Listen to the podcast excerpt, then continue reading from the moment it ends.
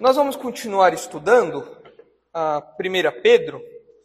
Hoje nós entramos num trechinho novo, que nós não vamos é, abordá-lo por completo, mas nós vamos iniciar. E é legal esse trechinho que a gente vai começar, 1 Pedro 1,13.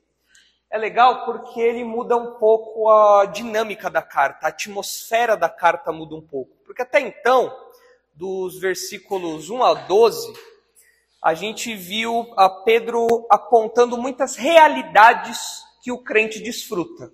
Então, bênçãos que o crente desfruta, esperanças que o crente tem, promessas que o crente tem, o que o crente é como alguém regenerado. Tal. Então, Pedro foi apontando os privilégios, Pedro apontou as promessas, Pedro apontou as bênçãos que os crentes desfrutam, que os crentes têm que ter no horizonte. Mas agora, a partir do versículo 13, ainda que Pedro aponte para essas verdades também, para esses privilégios, para essas bênçãos, para essas realidades, agora começa a ter um caráter mais prático. Pedro, ele não mais vai falar só do que os crentes são e do que os crentes desfrutam. Ele vai falar do que os crentes têm que fazer. Então agora começa a mudar um pouquinho a atmosfera da carta. Porque antes as aplicações que nós fazíamos eram aplicações que estavam no texto bíblico, é claro, mas eram aplicações que é, decorriam da nossa leitura da, daquelas verdades que Pedro estava falando. Pedro não estava dando ordens, falando, oh, façam isso, façam aquilo.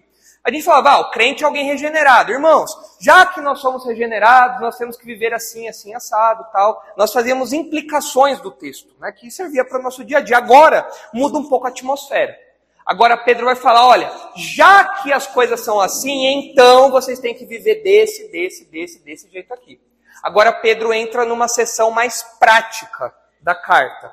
E essa sessão toda, só para os irmãos terem uma ideia aí da, da abrangência, né, da, dessa sessão maior aqui, que esse bloco, ela vai do 1,13, capítulo 1, versículo 13, até o versículo 10 do capítulo 2. É um, é um bloco grande aí que a gente vai fracionar, mas que tem várias é, diretrizes práticas. Tem várias, vários apontamentos práticos, várias ordens que Pedro dá. Então, a, o primeiro bloquinho que a gente vai estudar é dos versículos 13 a 16. Mas só para os irmãos terem um, uma ideia dos assuntos que Pedro vai tratar nesse bloco maior. Olha só. Do 13 ao 16, nós vemos or a ordem, o comando e as bases para um viver santo. O crente tem que viver de modo santo. Por quê? Pedro vai dar ordem e o fundamento para isso.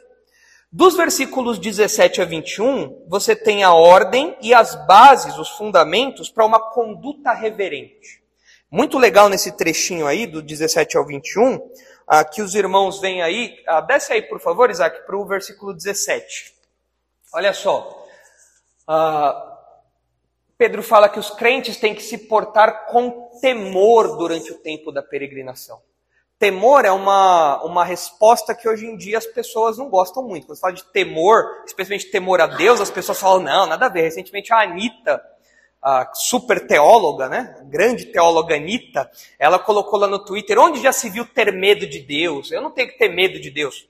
Pedro discorda da grande teóloga Anitta. Tem que ter medo de Deus também. Hã?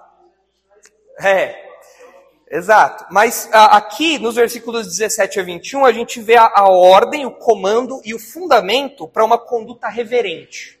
Depois, dos versículos 22 a 25, a gente vê uma ordem e a gente vê os fundamentos para o amor fraternal. Olha só o que ele diz aí no versículo 25. Ah, cadê aqui? Perdão, Isaac, é, é 22. Isso aqui. Ah, tendo purificado a vossa alma pela vossa obediência à verdade, tendo em vista o amor fraternal não fingido, amai-vos de coração uns aos outros ardentemente. Pedro enfatiza o tipo de amor que os crentes têm que ter. Não é um amor superficial, não é um amor hipócrita, é um amor assim que vem de dentro, vem das entranhas, vem dos buchos assim da pessoa, vem aquele que dá frio na barriga, de, de tanto que você ama aquela pessoa, né? Ah, e é um amor ardente, que vai até as últimas consequências. Ele vai falar sobre isso. Então ele dá o comando e depois ele dá a ordem. Tá? E no capítulo 2, antes de ir para lá não, Isaac, mas no capítulo 2, os dez primeiros versículos, a gente vê a ordem e os fundamentos para o crescimento espiritual. Pedro vai falar que o crente tem que crescer espiritualmente. Por quê? Porque nós, estamos, nós somos ah, ah, pessoas que foram ah, compradas, pessoas que eh, foram resgatadas para proclamar as virtudes de Deus, e agora nós estamos em crescimento, nós temos que desejar a palavra de Deus, tudo mais. Então Pedro vai desenvolver isso daí. Então, se, se os irmãos prestaram atenção nesses quatro bloquinhos que eu mencionei, os irmãos devem ter reparado, pode voltar para o 13, Isaac, só para a gente ter uma ideia geral do bloquinho menor aí que a gente vai estudar. Todos esses bloquinhos têm uma estrutura em comum, inclusive o que a gente vai começar a estudar hoje. Qual é a estrutura em comum? Pedro dá uma ordem, e depois que ele dá essa ordem, ele dá a razão para a ordem, o fundamento para a ordem. Então ele diz: por isso, cingindo o vosso entendimento, sede sóbrios e esperai inteiramente na graça que vos está sendo trazida na revelação de Jesus Cristo. Como filhos amados, não vos amoldeis as paixões que tinhas anteriormente na vossa ignorância. Pelo contrário, segundo é santo aquele que vos chamou, tornai-vos santos também vós mesmos em todo o vosso procedimento. Isso aqui é a ordem, é o comando. O crente tem que zelar por uma vida de santidade. Agora, qual é o fundamento? Porque escrito está: sede santos, porque eu sou santo. Então Pedro dá ordem e ele dá a base bíblica. Ele fala: olha, vocês têm que viver desse jeito. E Pedro repete esse formatinho nesses outros blocos que eu falei. Se os irmãos passarem os olhos aí, os irmãos vão ver que no versículo 16 tem esse, esse texto bíblico do Antigo Testamento. No versículo 24 e 25 tem outro trecho do Antigo Testamento também. No versículo 6 do capítulo 2, outro texto. Versículo 7, versículo 8, uh, ah, outro texto. O versículo 9 faz referência ao Antigo Testamento também. Por quê? Pedro dá a ordem e depois ele dá o fundamento. Fala, ó, vocês têm que viver disso, desse jeito. Porque assim, assim, assim, assado. Então, muito legal ver essa, esse jeito de Pedro, esse jeito pastoral de Pedro. Porque ele está dando ordem para seu, seus, as suas ovelhas. Só que ele não fala isso da cabeça dele. Ele vai lá e mostra a base bíblica. Olha, o comando é assim, assim, assado. Como todos os pastores fazem hoje em dia, não é verdade? Todo pastor dá ah, as ordens baseados naquilo que a Bíblia diz, não é mesmo? Claro que não. Tem muito pastor que dá ordem, a maioria dos pastores, na verdade, dá ordem baseado na cabeça deles, coisa que eles inventam. Com Pedro não é assim. Pedro é um exemplo pastoral. Ele dá ordem e ele mostra a base bíblica para aquilo. Muito interessante ver esse exemplo aí. E nos versículos 13 a 16, esse primeiro bloquinho que a gente vê, dessa sessão mais prática, a gente percebe aí três elementos ligados à santidade pessoal. Então eu listei aqui, a gente só vai ver um deles hoje, mas são três elementos ligados à santidade pessoal, porque o trecho todo está falando sobre santidade, santidade individual, pessoal. Comportamento que nós, como crentes, temos que ter na nossa vida. Então, o primeiro elemento ligado à santidade pessoal está no versículo 13 e diz respeito a uma mentalidade para um viver santo. Pra, pra, para um crente ter um viver santo, ele precisa ter uma mentalidade específica. Ele precisa pensar de um jeito específico. Ele precisa ter algumas coisas na mente. Caso contrário, não vai rolar ter uma vida de santidade. Nos versículos 14 a 15, você tem o procedimento para um viver santo. Então, versículo 13 é a mentalidade para um viver santo. Versículos 14 e 15 é o procedimento para um viver santo. E o versículo 16, você tem aí a base bíblica para um viver santo. Que foi o que a gente acabou de falar. Então, é a mentalidade para um viver santo, o procedimento para um viver santo e a base bíblica para um viver santo. Então está aí esse bloquinho menor. Lembrando que esses bloquinhos todos têm esse caráter mais prático que Pedro vai apresentar agora para nós. Então, nesse primeiro bloco aí, quando ele fala sobre viver santo, a gente começa no versículo 13, falando sobre essa mentalidade. Então, diz assim o versículo 13: Por isso, cingindo o vosso entendimento, sede sóbrios e esperar inteiramente na graça que vos está sendo trazida na revelação de Jesus Cristo. O versículo 13 ele gira em torno ali, os comandos que Pedro dá giram em torno de três, três verbos que aparecem. Quais são os verbos aí? Primeiro verbo que aparece, cingir, que nas nossas traduções está no gerúndio, né? Cingindo. Depois você tem o ah, sede sóbrios, que é um, no grego é um verbinho só. Sede sóbrios, é ser sóbrio. E o outro é o esperai, que aí é o imperativo, é uma ordem mesmo. Mas os três verbos, tanto cingir, como ser sóbrio, como esse esperar aqui, os três, do jeito como eles estão colocados aí, eles têm uma força de ordem. Então por isso que a gente fala que Pedro está dando comandos aqui. Então os três verbos têm essa, essa característica aí. Agora, no versículo 13, o comecinho do versículo 13 chama a nossa atenção porque ele diz aqui, está traduzido como por, é, por isso. Mas talvez em algumas versões estejam portanto. A NVI está portanto, a NVT está portanto. Né? Então, por isso, portanto, são, são conectivos aí é, parecidos. Né? Mas, por isso o quê? O que, que é isso que Pedro acabou de falar? Por isso, isso o quê? O que, que o Pedro acabou de falar? Desce um pouquinho aí, Isaac, para dar uma ajuda, por favor. O que, que o Pedro acabou de falar? Qual que é o grande assunto que permeou a sessão anterior? Sobre o que, que ele estava falando? Como fazer um pudim. Qual que era o assunto que ele estava tratando? Uma palavrinha o, eva o evangelho, que tem, tem a ver com o evangelho, mas é uma palavrinha que aparece. Vai descendo, Isaac. É uma palavrinha, uma palavrinha. Ó, aparece no versículo 10, aparece no versículo 9. Salvação. Esse é o tema predominante da primeira sessão que a gente já estudou. Mas não pode esquecer disso. Por quê? Porque Pedro está falando que os crentes são regenerados, eles desfrutam de uma salvação que agora ela ainda é limitada, mas que no futuro é uma salvação completa. Aqui, ó, versículo 9. O fim da vossa fé, a salvação da vossa alma. Então, pensando numa salvação completa no futuro, que envolve a ressurreição, a glorificação, tudo aquilo. Aí, nos versículos imediatamente anteriores aos que a gente está é, tá estudando agora, Pedro fala do privilégio que os crentes têm por viverem hoje, depois que essa salvação avançou na história. Porque Jesus veio ao mundo, Jesus se sacrificou por nós, morreu, ressuscitou. Então hoje nós somos privilegiados em relação aos profetas do passado. Mas o assunto ainda é salvação. E como isso é um privilégio para os crentes. Quando chega lá no versículo 13, pode baixar, Isaac. Ele diz: Por isso, então a gente fala, por isso o que, Pedro? Diante de tudo que vocês viram sobre a salvação, as promessas que envolvem a salvação futura, os privilégios que vocês desfrutam desde agora, a realidade da salvação na vida de vocês, porque vocês foram regenerados. Diante de tudo isso, agora vai ser exigida, vão ser exigidas algumas conclusões de vocês, algumas atitudes práticas aí. Então, esse por isso vai passar agora de afirmações para ordens.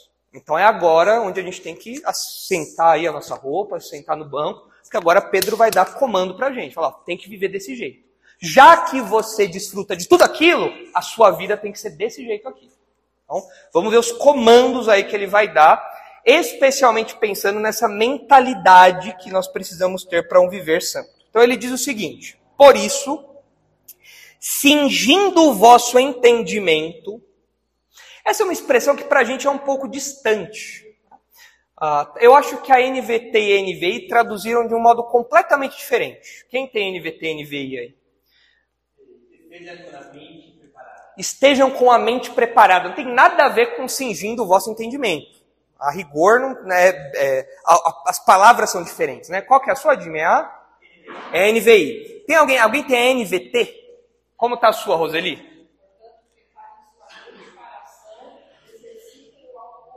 Preparem sua mente para a ação. Não tem nada a ver com cingindo o vosso entendimento. O que, que tem a ver isso? Né? Será que era, são palavras diferentes no original e aí cada um pegou um. Não. A expressão no original é a mesma. Literalmente, o que aparece no grego é cingir os lombos do entendimento. Nossa, ajudou muito agora, né? Cingindo o vosso entendimento, literalmente é cingindo os lombos do vosso entendimento. Você fala, nossa, mas que isso quer dizer, né? Você tem que lembrar aqui naqueles dias a galera usava vestidão. Elas usavam roupas largas, esvoaçantes. E eu não sei se a mulherada aqui já teve a oportunidade de correr de vestido. Geralmente quando a mulher usa vestido, usa saia também, né? Então correr de... É, usa vestido, usa salto. Então, geralmente, correr de salto já é difícil. Mas não sei se vocês já tiveram experiência de correr de vestido. Dependendo da, da pressa, você se embaralha toda, você cai, você pisa, rasga, aí já vai. Então, para você ter uma mobilidade, uma velocidade maior naqueles dias, onde todo mundo usava uma roupa, tipo um vestido, né, uma túnica, uma roupa larga, o que, que o pessoal fazia? Eles pegavam a parte, a, a, as bordas do, do, da, da roupa, né, do vestido, e eles amarravam no cinto, fazendo como se ficasse um, um calção. Né? E aí eles podiam correr numa boa. Correr numa boa, pode falar, né? Era menos pior, era mais fácil correr daquele jeito. Então, cingir os lombos é isso.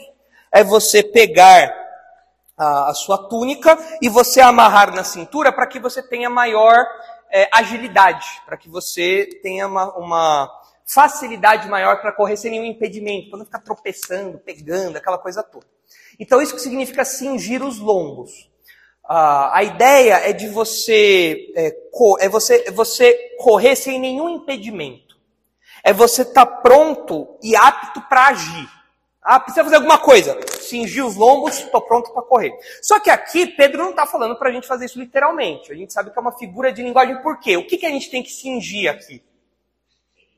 O entendimento. Você não vai pegar a túnica da sua cabeça e amarrar lá. Né? Então Pedro está usando uma figura de linguagem para falar que os crentes têm que cultivar uma mente apta para viver, seja do pensamento, seja nas ações práticas, o crente tem que cultivar uma mente apta para viver de acordo com aquilo que eles foram ensinados. Por isso que a NVT, como que está a NVT mesmo, Roseli? O comecinho? Lê para a gente, por favor.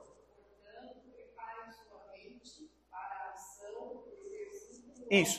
Por, por isso, preparem sua mente para ação.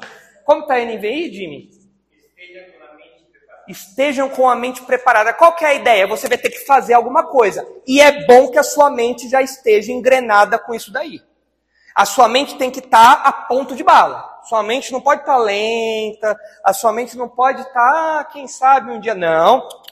A mente do crente tem que ser uma mente cujas engrenagens estão sempre prontas para rodar. A, a, a, gente poderia talvez pensar numa linguagem industrial, né, fazendo um paralelo com, uma imagem um pouco mais é, bruta, mecânica. A gente poderia pensar assim, ó, a, as engrenagens mentais do crente, sempre que uma verdade bíblica chega, a engrenagem tem que estar rodando. Sempre, a engrenagem tem que rodar. Ah, chegou uma verdade bíblica. Ah, não sei se isso tem alguma implicação para a minha vida, não sei se isso tem alguma, algum, algum desdobramento prático. Não, o crente não é assim. Chega uma verdade, o crente é impactado com uma verdade, na hora a engrenagem já vira para que as mãos, os pés, tudo do crente viva de acordo com aquilo que ele obteve, com aquilo que ele recebeu. Então, o que Pedro está falando aqui é que o crente tem que estar tá sempre em atividade, mas não só uma atividade mental. A ideia aqui não é que você tem que estar tá sempre pensando, não é, não é só uma atividade intelectual. É uma atividade que ela envolve, é claro, o entendimento, mas ela se expressa em todo o seu modo de vida. O que você faz o tempo todo. A sua mente tem que estar tá rodando o tempo todo. Peraí, como é que um crente vive? Rodando. Rodando o tempo todo. Tem que estar sempre cingido lá e a mente rodando. Ó, o crente vive desse jeito. Opa, vamos viver desse jeito então. Ó, o crente faz isso. Opa, vamos, vamos fazer isso então. O tempo todo. Chega uma verdade, o crente já processa aquela verdade e manda bala na vida prática dele. O crente está preparado para agir em conformidade com o que ele aprende, com o que ele sabe, com o que ele entende. Ele não é lento naquilo. Ele está sempre preparado, está sempre pronto. E com isso, Pedro está falando aqui, quando ele menciona a questão do entendimento, né, de estar pronto no entendimento, ele quer nos dizer que as verdades bíblicas, as verdades sobre a salvação e as implicações disso têm que estar sempre na superfície da mente do crente. Não podem ser coisas que, tem, que ficam lá no fundo e o crente tem dificuldade de lembrar, dificuldade de buscar, dificuldade de acessar. Não, tem que ser, essas coisas têm que estar sempre na superfície. As verdades de Deus têm que estar sempre no nosso horizonte, sempre. De modo que o acesso seja rápido e isso gere mudança na minha vida. Então, isso é a ideia aqui de cingir os lombos do entendimento. Colocou uma verdade bíblica ali, já rodou para a vida prática. Não tem delay, não tem atraso. É rápido, está sempre pronto. Certo? Entenderam a expressão? Dá para entender? Ok. Então, é, é, essa expressãozinha cultural, né, para os leitores de Pedro, fariam todo sentido. Para a gente tem que ter uma explicaçãozinha um pouco maior. Né? Agora, isso tem uma, uma aplicação interessante. Ah, é muito comum a gente ver as pessoas é, encararem a fé cristã como se fosse uma, uma religião contemplativa. Então a pessoa fala assim, ó, ah, é muito legal essa ideia, muito legal essa, esse discurso, muito bonito isso daí, acho super legal esse amor que vocês pregam, muito bonito tudo isso daí, como se o cristianismo fosse apenas algo, algo, algo agradável para você se para você se contemplar. Como se o cristianismo fosse uma religião dessas orientais, em que você senta, fica meditando lá, e aquelas verdades vêm, e aquilo, nossa, como é lindo, ah, os chakras, ah, o Buda, nossa, aquela coisa que legal, Jesus Cristo. As pessoas muitas vezes pensam que o cristianismo é isso. Mas não é isso. O cristianismo não é contemplativo. O cristianismo é muito prático. E é tão prático que até a sua mente tem que estar pronta para trabalhar. O tempo todo, sem parar. Você tem que estar sempre amarrado e, trabalhando, o tempo todo. Processando tudo. Para viver de acordo com, aqueles, ah, com aquele, aquele padrão estabelecido por Deus. Então, ah, como, que isso, como que isso se traduz de modo prático para a gente? Quando a gente ouve um sermão, como que eu posso cingir os lombos do entendimento enquanto eu estou ouvindo um sermão? Como que eu posso fazer isso? Estou ouvindo um sermão, vocês estão aqui. Como que você pode cingir os lombos do entendimento ouvindo um sermão, um estudo? Como que eu faço isso agora?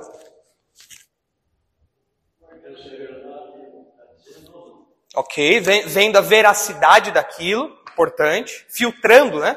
vendo se está de acordo com a palavra de Deus, ok? Não é à toa que Pedro dá, dá a base bíblica depois. Falou, oh, isso aqui é verdade. Legal. Como mais eu posso cingir os lombos? Agora. Vocês, vocês têm que fazer isso agora. Para vocês fazerem isso agora, vocês têm que saber o que tem que fazer. Como que eu cinjo os lombos do entendimento agora, enquanto eu estou ouvindo um estudo bíblico, um sermão? Verificando a veracidade daquilo, ok? O que mais? lembrando, lembrando versículos e fazendo conexões, temas bíblicos. Ah, isso, isso me lembrou tal coisa, ok? O que mais? Lembrem que a gente está falando que tem um aspecto prático. Aqui, cingir os, cingir os lombos do entendimento não é só uma tarefa mental. É uma tarefa mental que se expressa de modo mais concreto na nossa vida. Como que eu posso cingir os lombos enquanto eu ouço um sermão? Eu avalio a minha vida e vejo o que, que eu posso mudar nela. Ah, peraí, o que o pastor falou, é, eu tenho que mudar. Ah, não mentir, acabei de mentir. Não, não, não, não maldizer o irmão, acabei de fazer fofoca ali.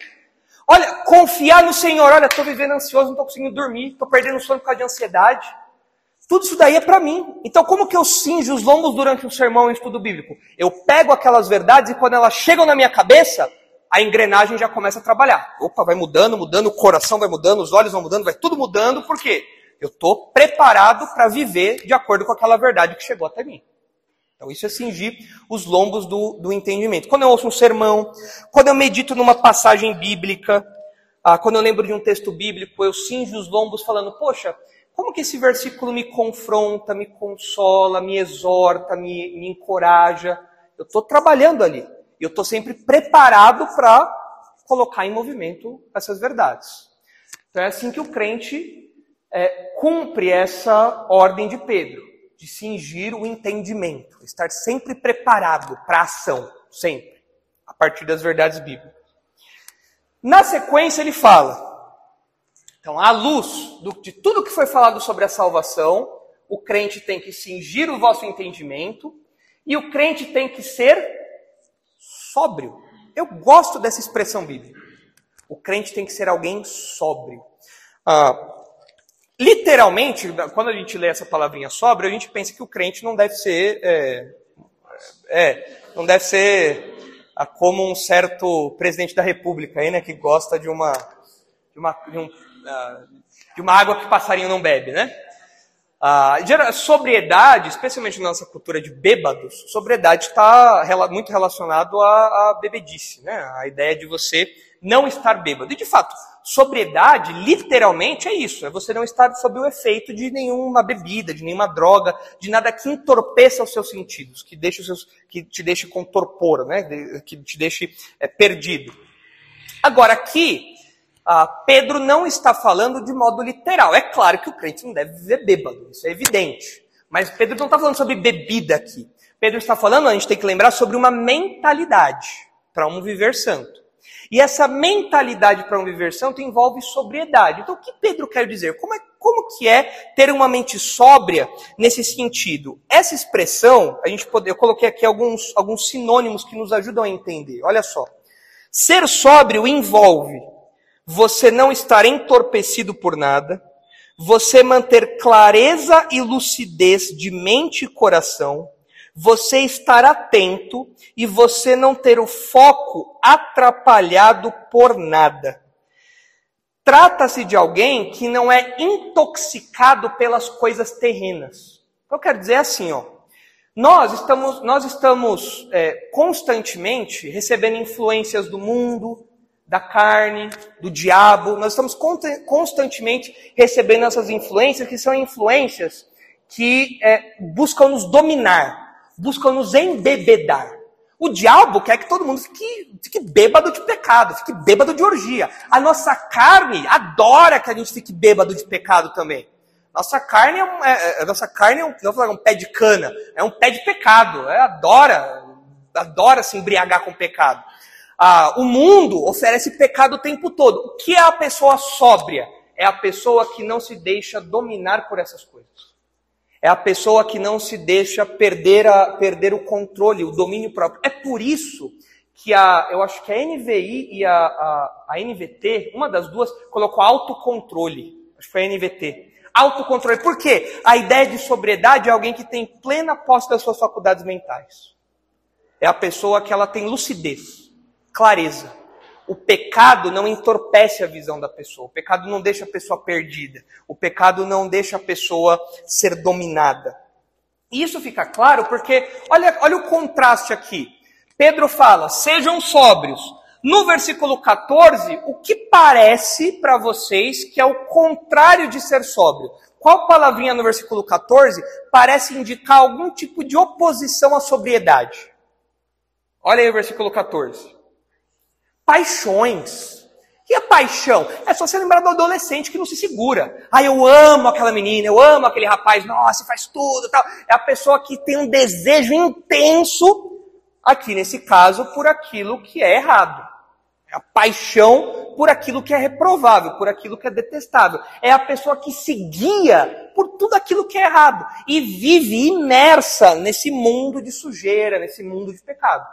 É a pessoa que está o tempo todo grog.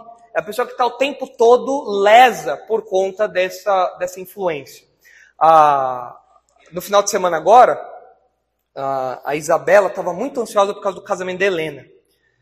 E ela estava tão ansiosa que ela, ela não estava conseguindo dormir. Ah, casamento da irmã e tal. Eu dormi feito uma pedra, mas é. é. Mas, não, não mentira, não tava, eu estava ansioso também. Mas ela estava muito ansiosa. Aí deu quatro da manhã, ela, ela falou, não, eu preciso dormir. E foi tomar um Dramin. Dramin é um remédio muito bom para enjoo, porque o princípio é, você não pode estar enjoado se você estiver em coma. Né? Porque o Dramin deixa você em coma. É isso que o Dramin faz, né? Te deixa zureta. E ela tomou o Dramin quatro da manhã, só que a gente tinha que acordar às oito. Então, toda manhã a Isabela estava assim, aérea. É, onde é que eu tô? Hã? Hã? Que? é, é, Procovô, do que eu vim, né? Aqui, ah, eu falei, Isabela, você não podia ter tomado, meu amor, Draminha às quatro da manhã para dormir. É, você, agora vai ficar grog, né? Não sei quanto tempo demora, Jimmy, mas é mais do que quatro horas, né? Leva um... Então, né? Falei, ah, seis a oito, meu Deus, né? A hora do almoço ela ia estar tá grog. Falei, não, né? Aí ela tomou um café lá, deu uma quebrada lá e conseguiu ficar é, minimamente é, em si lá, né? Mas ela tava, tava meio grog. Que, qual que é a ideia?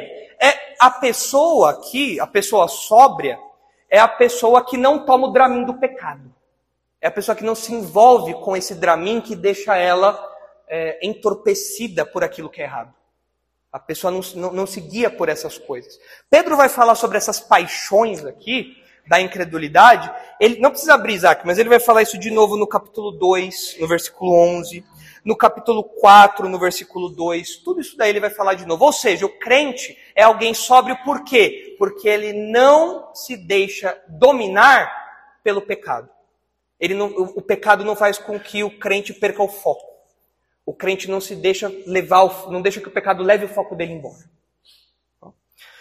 Olha só exortações semelhantes que o Pedro faz nessa mesma carta. Abre aí, por favor, Isaac, no capítulo 4, no versículo 7. 1 Pedro 4, 7. Olha só. Pedro usa aqui duas palavrinhas que são, são sinônimas nesse contexto. Olha só, 1 Pedro 4, 7. Ora, o fim de todas as coisas está próximo. O que quer dizer isso daqui? O fim de todas as coisas está próximo. Significa que Jesus está voltando. Ele está voltando para botar ordem na casa. Sede, portanto, criteriosos e sóbrios, a bem das vossas orações. Como que está a NVT, Roseli? Sensatos e disciplinados. Como é que está a NVI, Jimmy?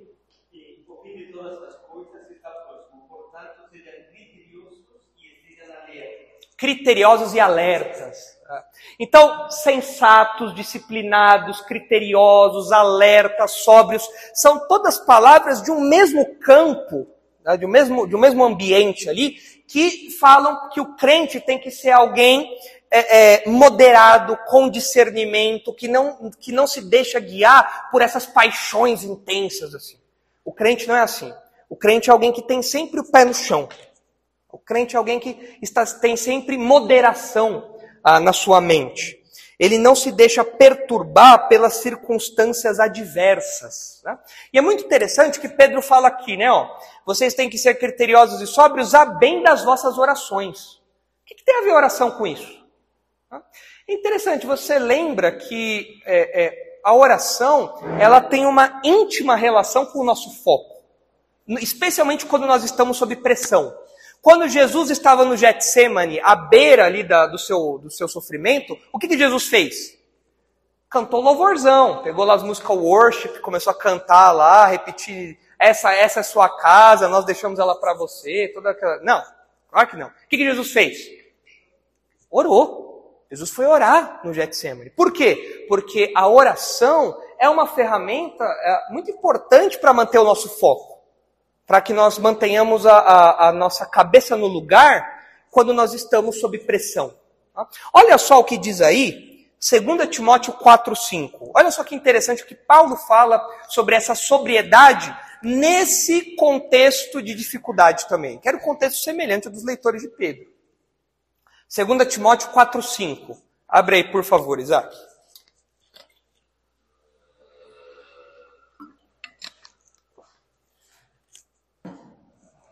Diz assim: Paulo está falando para Timóteo.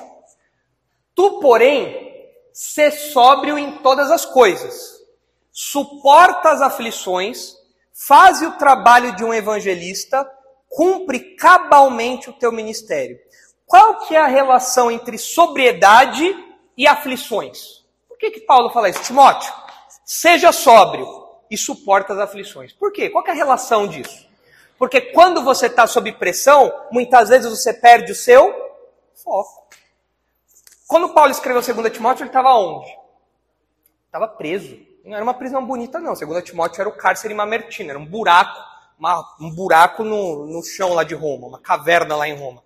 Uh, e ele fala para Timóteo: Timóteo, suporta as aflições e mantenha-se sóbrio. O que, que quer dizer? Mantenha-se focado, disciplinado, sensato, com discernimento. Por quê? Porque as aflições têm a capacidade de fazer com que a gente balance, com que a gente é, perca o nosso foco.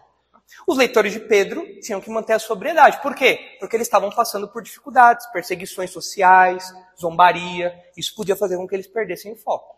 Muito interessante ver essa relação.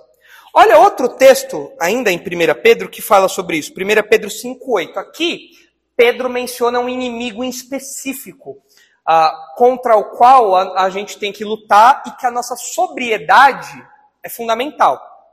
E aparece uma dupla dinâmica aí.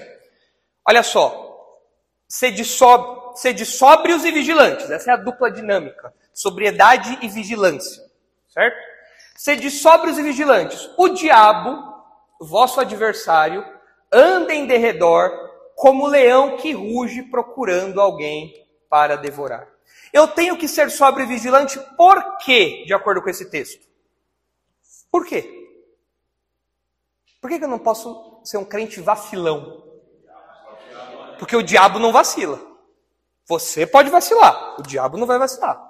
O diabo é alguém que está vigiando o tempo todo, como um leão pronto para abocanhar.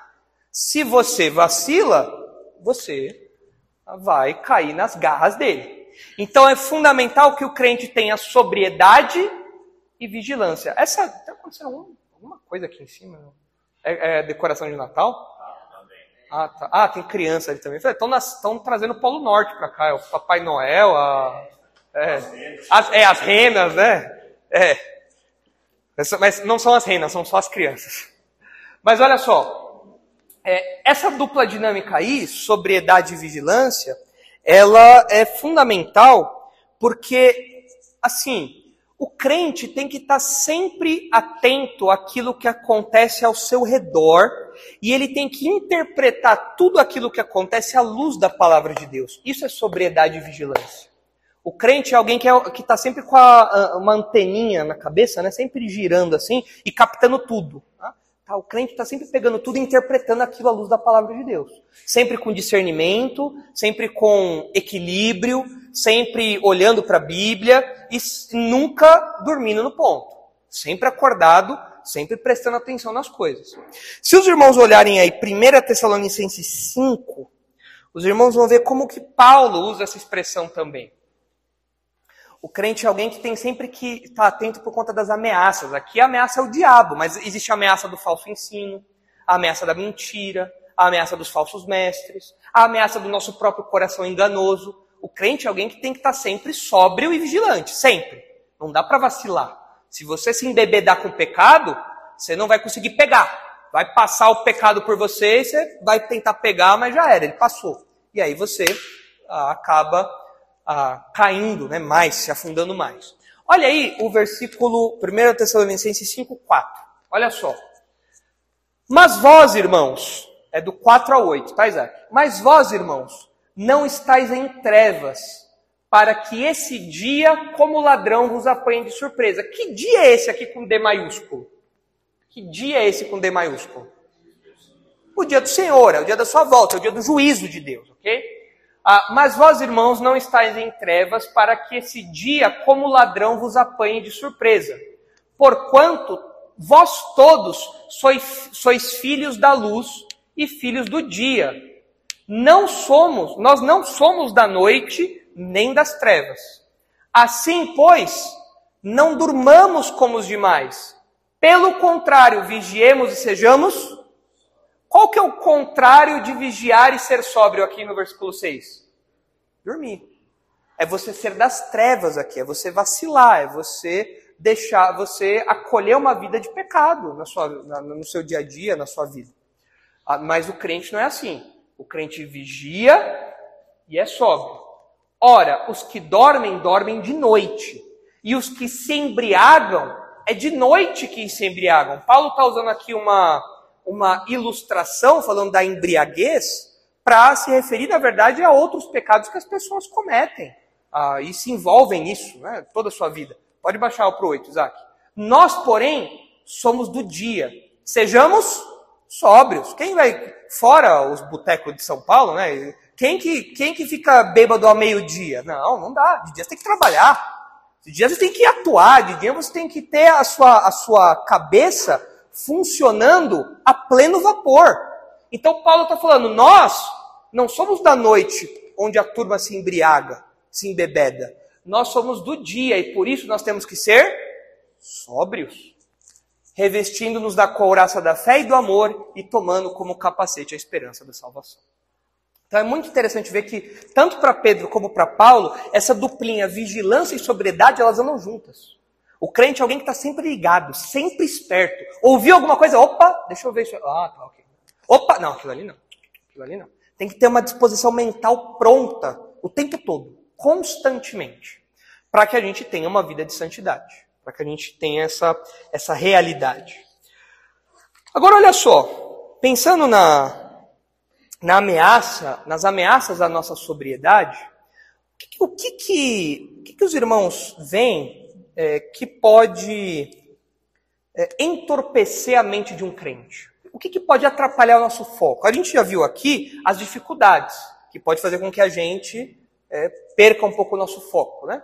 Mas o que pode fazer com que a gente se entorpeça, com que a gente tenha nossa, nossos sentidos entorpecidos e a gente acabe é, vacilando espiritualmente, a gente acabe é, é, não, não tendo uma vida de santidade. O que, que pode, o que, que pode nos levar a uma embriaguez espiritual. O quê?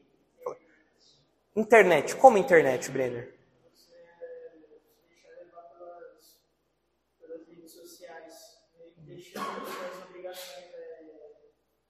devocionais de casa, assim, de lado para ficar na internet. Então, o que você está falando é que o entretenimento pode fazer com que a gente perca o nosso foco. Tem alguma coisa errada em se divertir? Não, não. Deus criou o mundo, inclusive, com diversão. Nós podemos divertir, mas pode ser que eu me embriague de tanto Netflix. Pode ser que eu me embriague de tanto Facebook. Pode ser que eu me embriague de tanto TikTok ou qualquer coisa que seja aí. Pode ser que eu me embriague disso tudo e acabe perdendo foco. Acabe absorvendo tudo aquilo e eu me esqueça que as, as verdades de Deus têm que estar na minha superfície, na superfície da minha mente. Ah, uma outra coisa que pode nos, nos embriagar, ansiedade pode nos embriagar. Eu posso perder o foco ah, nas coisas de Deus, na dependência de Deus, na, no futuro que Deus, Jesus vem nos buscar. Eu posso perder esse foco porque eu vacilei por causa da ansiedade? A ansiedade tem esse poder? Tem? Tem, né? Eu posso acabar perdendo realmente o, a, a, a, lucidez da minha mente. E eu acabo ficando desesperado para tentar resolver coisas que eu não consigo. Aliás, a ansiedade é isso, né? É eu ficar maluco, com a mente dividida, tentando resolver coisas que não estão ao meu alcance. E a minha mente fica embebida naquilo. Eu esqueço da confiança no Senhor e tudo mais. Outras coisas que eu coloquei aqui que podem, é, podem é, tirar o nosso foco, entorpecer a nossa mente, né, nos impedir de sermos sóbrios. Eu coloquei aqui os vícios. Há vícios aqui é do, dos mais variados: vício em internet, ah, vícios sexuais, vícios é, em, em é, pornografia, em é, é, bebida, em droga. Tudo isso daí faz com que o crente se entorpeça de modo literal até, se embebede de modo literal até, mas que é uma ameaça à nossa vida de santidade. Por quê? Porque tira a nossa sobriedade. Eu não penso mais com clareza. Por quê? Porque eu tô, eu tô me deliciando com o pecado. Eu não consigo pensar em perfeito juízo. Porque a minha mente está afetada por isso. Outra coisa que eu coloquei aqui que pode nos entorpecer, o medo. O medo pode fazer isso. No caso dos leitores de Pedro, eles estavam recebendo ameaças e tudo mais, zombaria. Isso pode fazer com que às vezes o crente se encolha e ele comece a falar: não, peraí, eu acho que eu vou abrir mão disso daqui, eu acho que eu vou abrir mão daquilo ali, porque aí tal pessoa não me ameaça, porque aí tal pessoa não faz piada de mim, porque aí tal pessoa, meu chefe, não vai fazer isso. E o crente começa a fraquejar, abrindo mão das suas posições por medo. E assim ele deixa de ser sóbrio. Por quê? Porque o medo domina a mente dele. Eu, eu pensei até num exemplo, num exemplo bem prático, uh, bem recente, quer dizer, tudo isso é prático, um exemplo bem recente. Uh, foi dessa semana aí. as ideologias podem fazer com que o crente perca o foco e, e, perca a sobriedade. Os irmãos viram aquele pastor, pastor, não sei se é pastor, era um cantor, não sei o que ele é agora, aquele Kleber Lucas? Ele estava criticando aquele, hino Alvo Mais Que a Neve, porque ele falou que é um hino racista. Já é. Ah, porque o hino diz Alvo Mais Que a Neve é, é é, se tudo a te confessarmos e seguirmos a tua luz, tu não somente perdoas, purificas, tal. Em determinado, que é o, determinado momento, que é o refrão, né? A fala que a Jesus nos lava de todo pecado e nos deixa alvos mais que a neve. Aí, qual que é a crítica? Isso é racismo. Por quê? Por que, que tem que ser alvo mais que a neve? Por quê? Isso é uma cultura eurocentrada dos brancos. Por que não pode ser alguma coisa, sei lá, dos negros, né? É, porque é o, é, o seu sangue nos deixa preto como carvão, né? Por que não pode ser alguma coisa assim, né? Por que não? Por que não? Porque é uma cultura do embranquecimento. Isso daí. Ele falou que era uma letra de dominação. Letra de dominação, né? E aí vem um monte de crente e fala: Nossa, é verdade, olha só, nossos hinos, tudo racista, tudo racista. Ah, onde já se viu isso? Alvo mais que a neve, negativo, mais preto que o carvão tem que ser. É isso aí. Não, por quê? Porque a pessoa perdeu a sobriedade. Grande bobeira isso. Grande bobeira é a linguagem bíblica, é a linguagem de alguém que está sujo, vermelho, alguém que está, alguém que está ah, perdido em seu pecado e é lavado, fica limpinho, fica puro. É por quê? Porque coisas limpas elas ficam brancas. A cadeira, a cadeira branca quando está limpa, ela fica branca. A cadeira suja, ela fica escura. É a linguagem de limpeza, de purificação. Não é racismo isso daí, nada a ver, besteira uma coisa dessa. Mas o que? A ideologia fez a pessoa perder a sobriedade.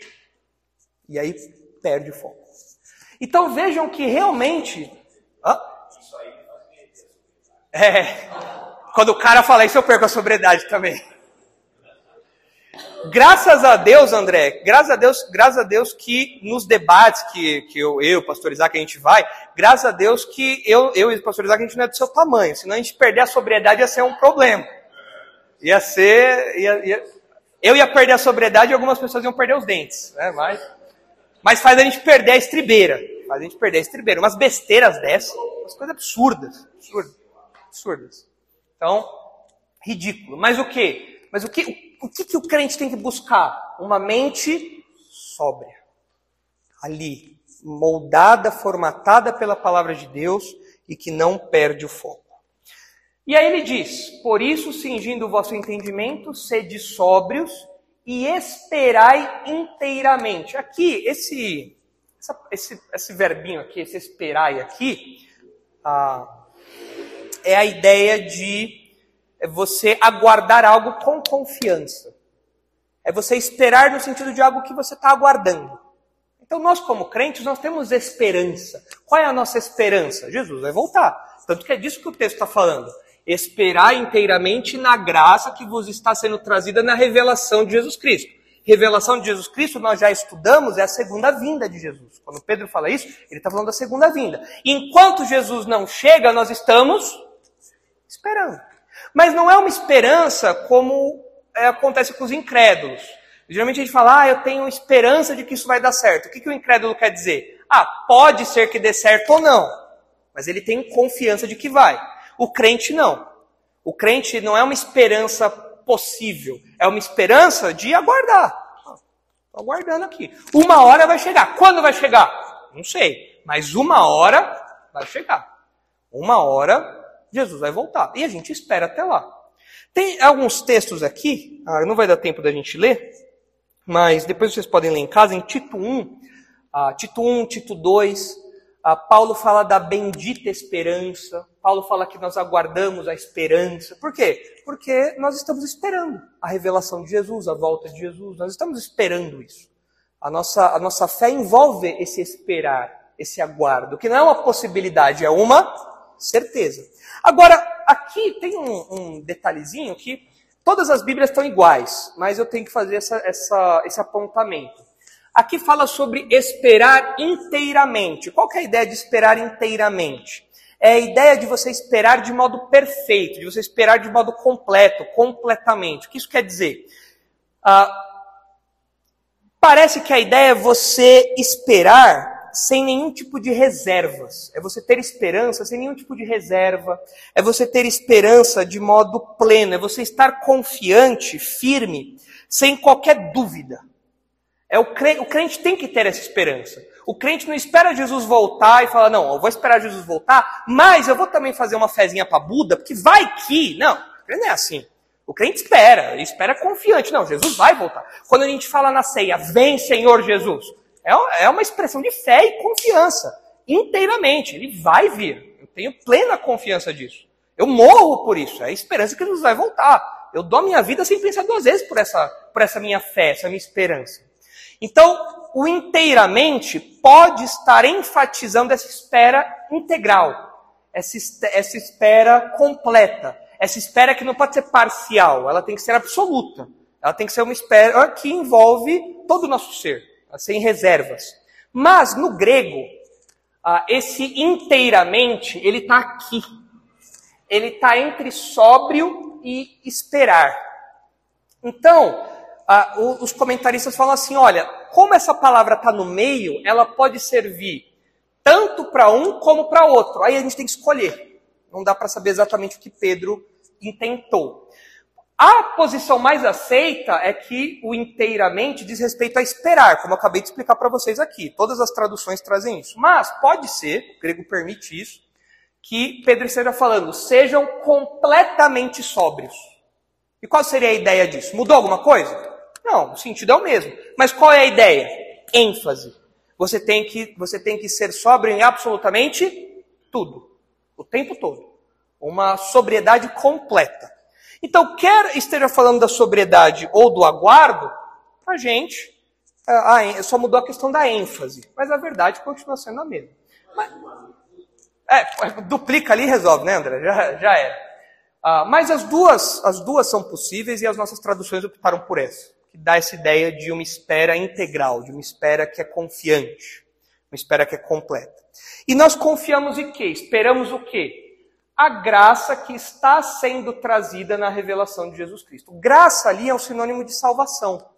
Porque vocês devem lembrar que a, a, todos os versículos anteriores, Pedro falou de salvação.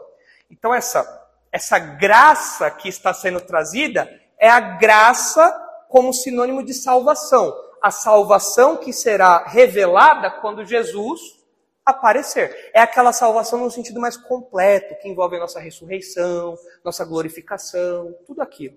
Agora, o fato de, é, de Pedro falar sobre graça é interessante, porque nós somos salvos pela graça de Deus, é o presente. Então, quando a gente pensa em salvação no, no, nosso contexto aqui imediato, a gente sabe que quem nos perdoou os pecados, quem nos justificou, foi Deus por sua graça.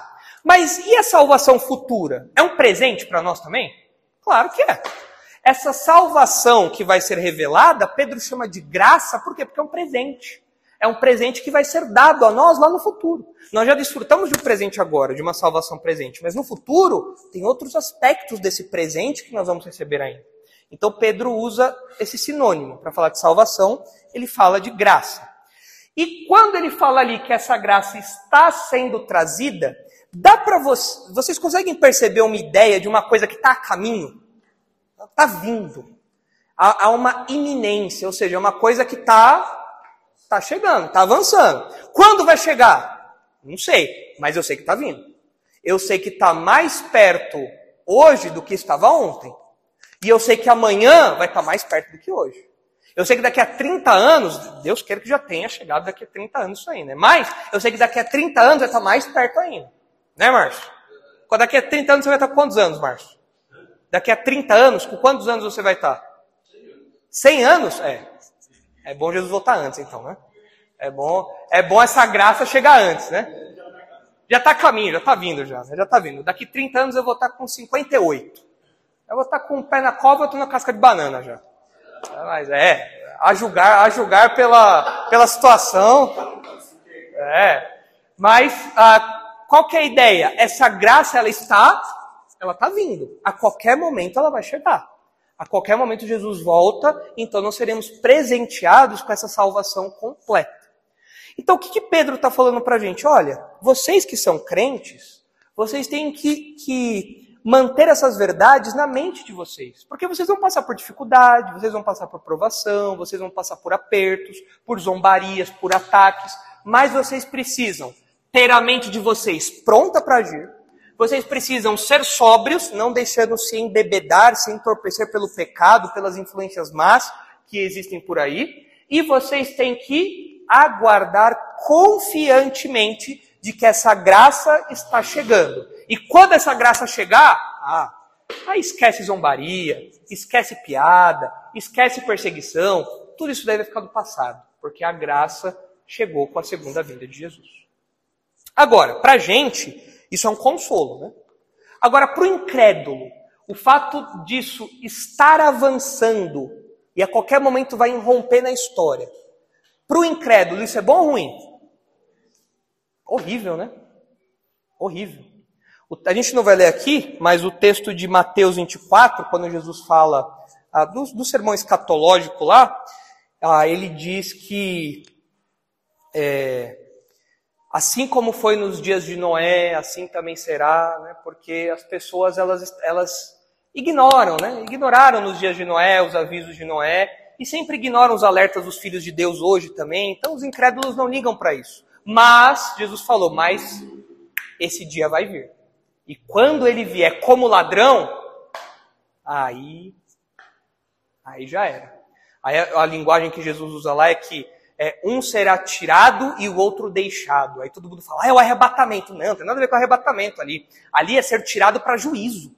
Porque quando Jesus vem, quando Jesus volta, ele vai inaugurar o seu reino. E antes dele inaugurar o seu reino, o que, que ele faz? Ele separa os crentes dos incrédulos.